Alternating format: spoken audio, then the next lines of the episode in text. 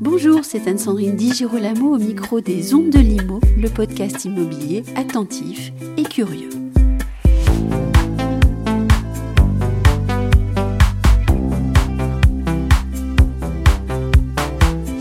La campagne officielle pour la présidence de la FNAIM est ouverte depuis le 15 avril et Julien Savelli a confirmé sa candidature. Avec une très longue expérience au service de la fédération, professionnel pratiquant de façon réelle les trois métiers depuis de nombreuses années, il m'a semblé intéressant de lui poser quelques questions en ce début de campagne. Voici donc Julien Savelli. Bonjour Julien. Bonjour Anne-Sandrine. Le 18 mars 2022, vous avez euh, déposé officiellement votre candidature au poste de président de la FNAIM. Qu'avez-vous ressenti ce jour-là? J'ai d'abord ressenti beaucoup de joie, parce que pour moi c'était un moment joyeux, mais beaucoup de responsabilités surtout, et je me suis posé des questions, encore une fois, bien que j'ai déposé ma candidature, sur ma légitimité. Et ce que je vais faire, c'est essayer de prouver une fois de plus cette légitimité à pouvoir prétendre, à guider et à représenter les professionnels de l'immobilier. Sur vos réseaux sociaux, justement, je reviens à ce moment quand même très important pour lancer une campagne. On vous voit en, photographie aux côtés de l'actuel président de la FNAIM, Jean-Marc Torolion. Alors que vous avez siégé au sein de son bureau exécutif, j'aimerais savoir ce que vous avez appris de ce président actuel. J'ai appris le travail en profondeur, parce que je pensais déjà être un travailleur de fond, mais avec Jean-Marc Torolion, je suis rentré en profondeur dans la profondeur. J'ai appris aussi un sens euh, développé de la stratégie, puisque c'est quelqu'un qui a une belle vision et une belle stratégie euh, de ce qu'il faut mettre en place pour défendre les professionnels. Et puis j'ai appris aussi à, avec un peu plus de maturité, puisque ça fait 4 ans que j'y suis.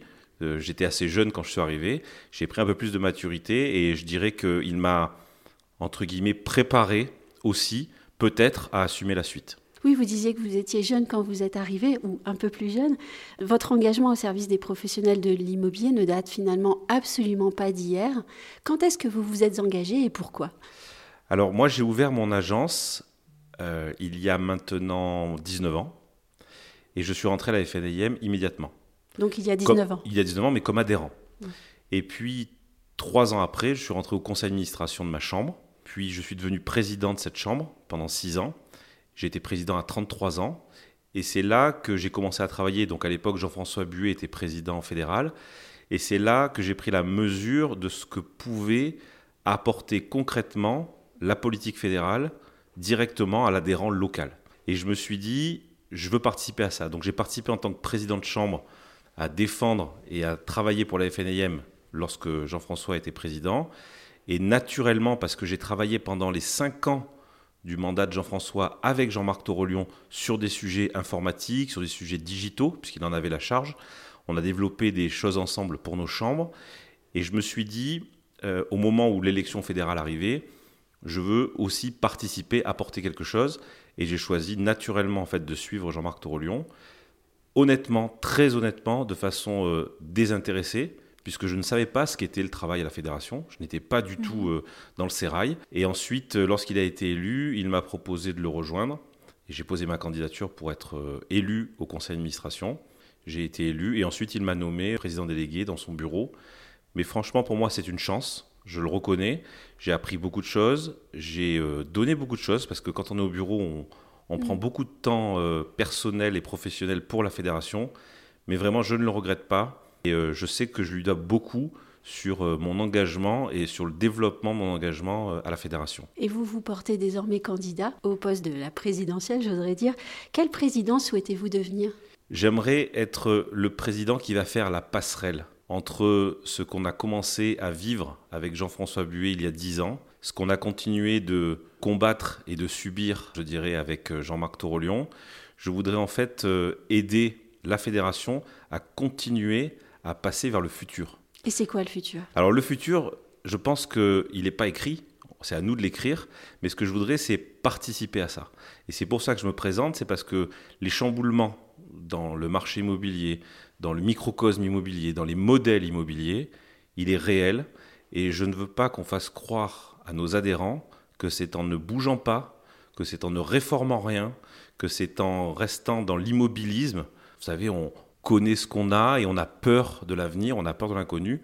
Moi, j'ai identifié ces peurs, je les comprends, et ce que je veux, c'est arriver à construire avec les adhérents, avec les élus de la fédération, à construire une fédération qui n'a pas peur de l'avenir et qui regarde les choses en face. C'est ce type de président que je veux être, c'est-à-dire ne pas contourner les obstacles, aller pleinement dedans et prendre notre place dans tout ce qui seront les futurs changements.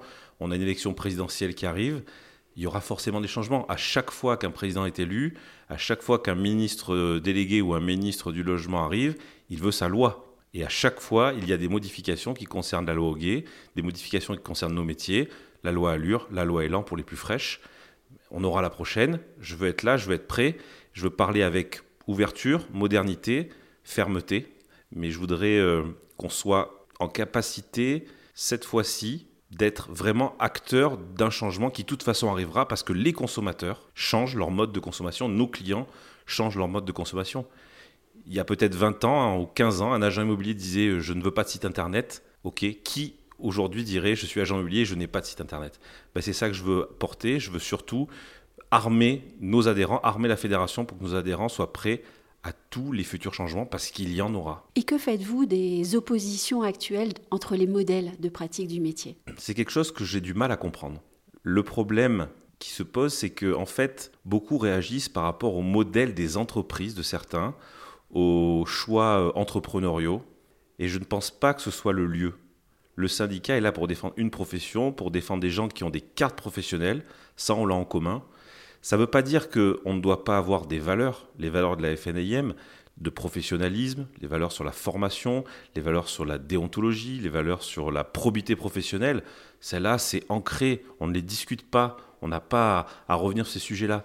Mais ce que je ne comprends pas, c'est pourquoi parce qu'un entrepreneur n'est pas en capacité d'évoluer, il condamne celui qui évolue, celui qui a une idée, celui qui réagit. Et je pense que là, on a encore du travail à faire, même si pour discuter avec beaucoup de nos adhérents, beaucoup de nos présidents, le chemin est en marche.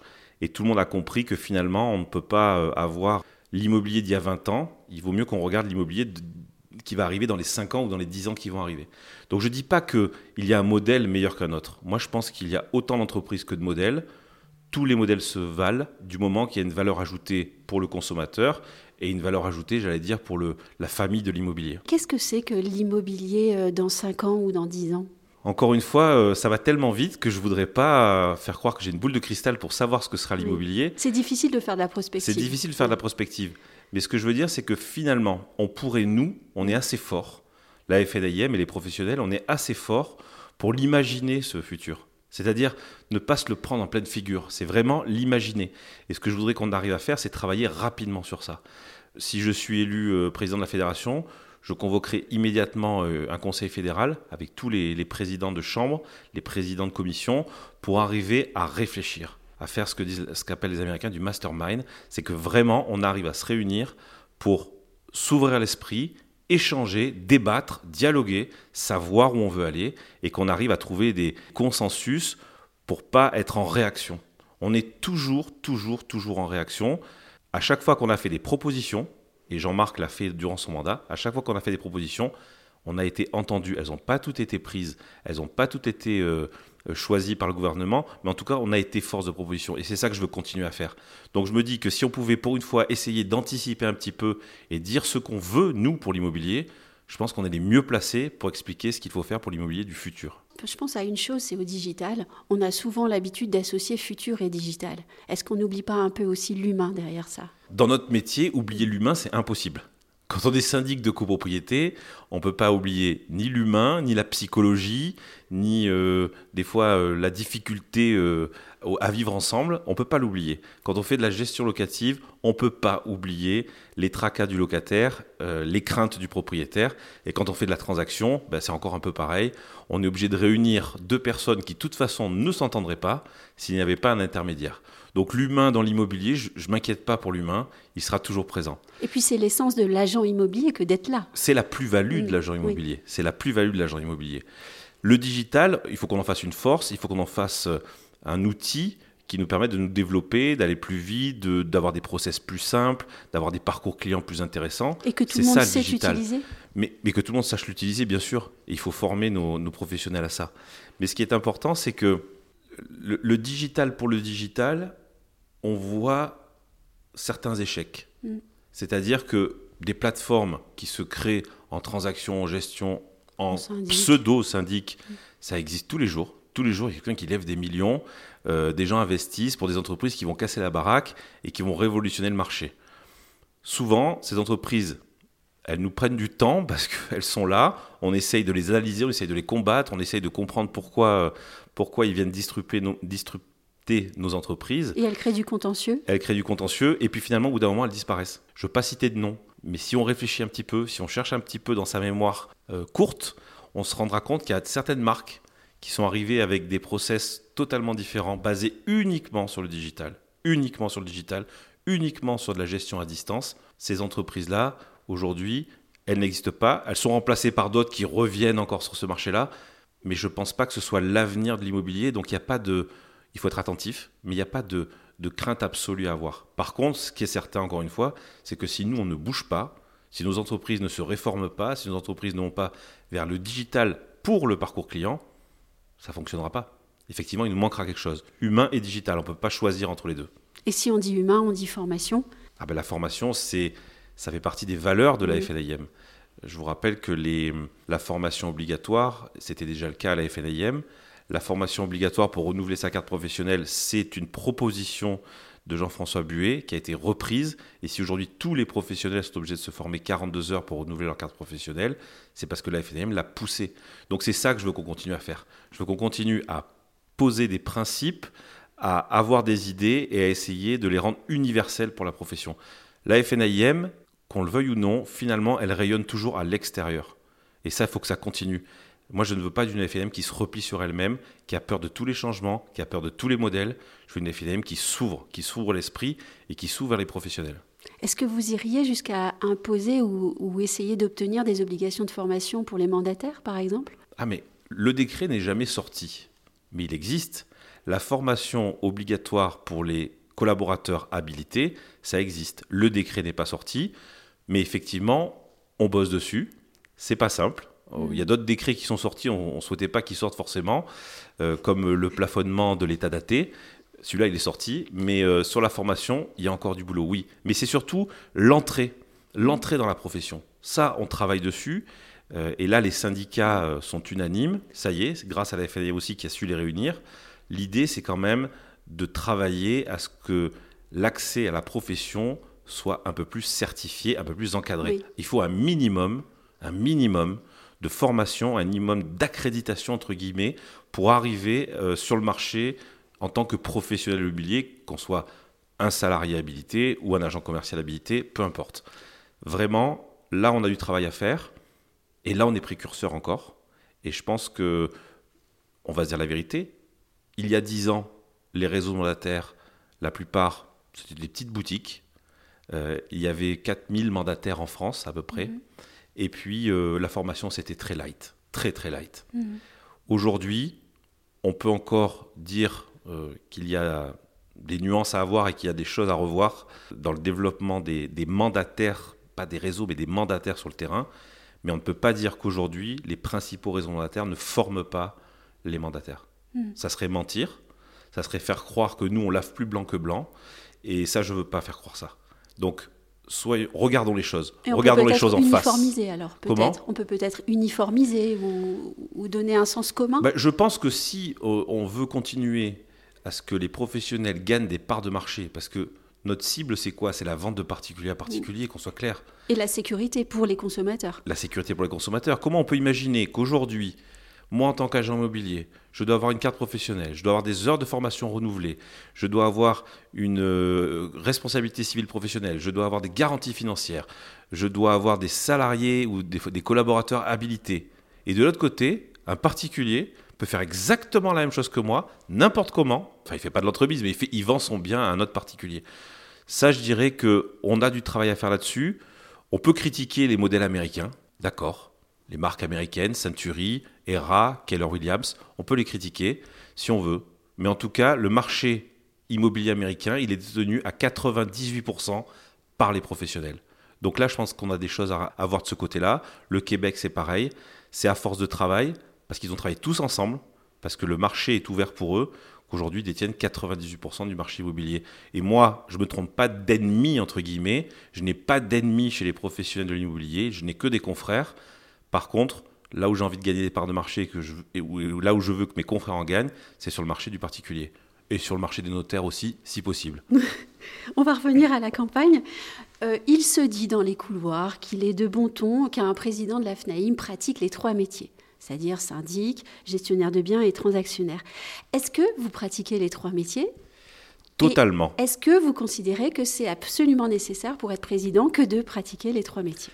Je dirais que le président de la FNIM est de fait, entre guillemets, encore une fois, le président de la loi Houguet. Et la loi Houguet, c'est une spécificité, elle a trois métiers.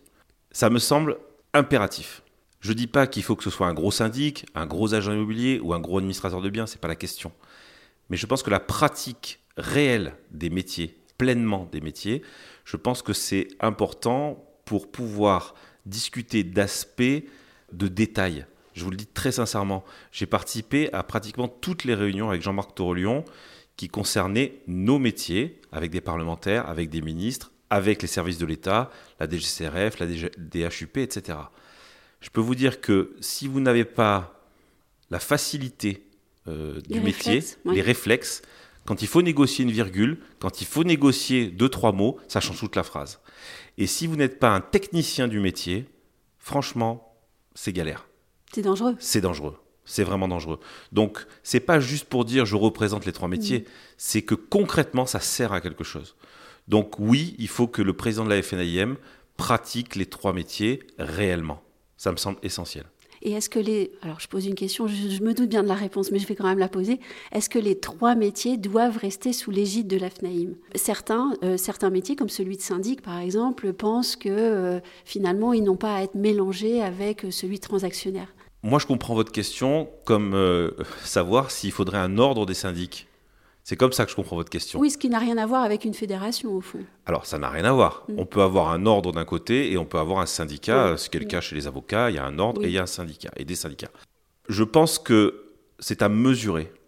Parce qu'aujourd'hui, la plupart de nos adhérents font deux ou trois métiers. Mm. Donc, les dissocier, ça serait aussi dissocier peut-être nos entreprises. Et puis, le risque, c'est quoi? Aujourd'hui, on voit bien qu'il y a la tentation, d'un côté, d'administrer encore plus le métier de syndic et de faire de nous presque des fonctionnaires. Mhm. On nous plafonne, on nous encadre, on a des contrats, on a des plafonnements, etc. Voire des mandataires de justice parfois. Exactement. Et puis de l'autre côté, on, on voit qu'il y a une volonté de libéraliser, mhm. d'ultra-libéraliser la transaction immobilière. Si on sort une des trois activités de cette loi pour la rendre, euh, pour la mettre dans un ordre, ça peut être intéressant et effectivement les syndics mériteraient peut-être d'avoir un ordre. Mais on prend un risque énorme pour le reste. Donc il faut bien mesurer les choses. C'est un sujet euh, sur lequel je travaille, pas seul, parce que je ne peux pas imaginer l'impact seul. Donc j'y travaille avec des professionnels, des juristes, pour essayer de voir euh, quelle serait l'articulation. Mais je dirais que c'est une réflexion à avoir, et ça fait partie des sujets dont on pourra réfléchir si je suis élu président lors d'un conseil fédéral exceptionnel qui durerait sur deux jours. L'idée, c'est de se dire, euh, est-ce que finalement on a plus à gagner ou on a plus à perdre? Et il faut réfléchir tous ensemble. Je ne pense pas que ce soit seulement au syndic d'y réfléchir. On est tous, tous les trois dans la même loi. On doit tous y réfléchir. Si ça tire l'ensemble vers le haut, pourquoi pas? Si ça fait prendre un risque sur une partie de nos activités, il faut bien le mesurer. Et l'autre point, c'est que on le voit en Europe et en France particulièrement depuis que Emmanuel Macron est président, on va pas dans ce sens-là. On va pas dans le sens euh, de, créer des nouveaux ordres, etc. On va dans un sens de libéralisation des activités réglementées. Donc il faudra aussi être capable de trouver l'intérêt à porter mmh. politiquement parce que ce qu'on nous demande quand on porte un sujet, et c'est ce qui nous a été demandé quand on a euh, souhaité obtenir la, protection des titres, quand on souhaite obtenir aujourd'hui Vesta euh, réglementaire, c'est une Vesta inscrite dans la loi l'opposition qui nous est faite, c'est quel est l'intérêt pour, quels sont les intérêts pour le consommateur, quels sont les intérêts pour l'État et quels sont les intérêts pour les professionnels. Pour les professionnels, on le sait souvent, pour nos clients, on le sait souvent, pour l'État, c'est des fois un peu difficile de trouver l'intérêt d'avoir un ordre pour, euh, pour l'État français. Dernière question, quel ton espérez-vous de votre campagne et de la campagne? J'espère euh, qu'on va construire. Mm. J'espère qu'on va échanger sur des idées constructives. J'espère qu'on va faire de la prospective sans le vouloir et que la confrontation d'idées va nous tirer aussi vers le haut. J'espère qu'il y aura beaucoup de respect, mais je fais confiance euh, à, euh, à tous mes confrères. Et puis j'espère surtout qu'on saura se rassembler.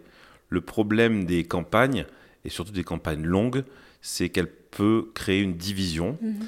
Donc ce que je voudrais, c'est qu'on soit en capacité de se rassembler le lendemain de cette élection, peut-être même le soir même de cette élection. On se rassemble autour du cube jaune, tous ensemble, et on continue le chemin. C'est ça qui m'intéresse. Merci Julien. Merci Anne-Sandrine.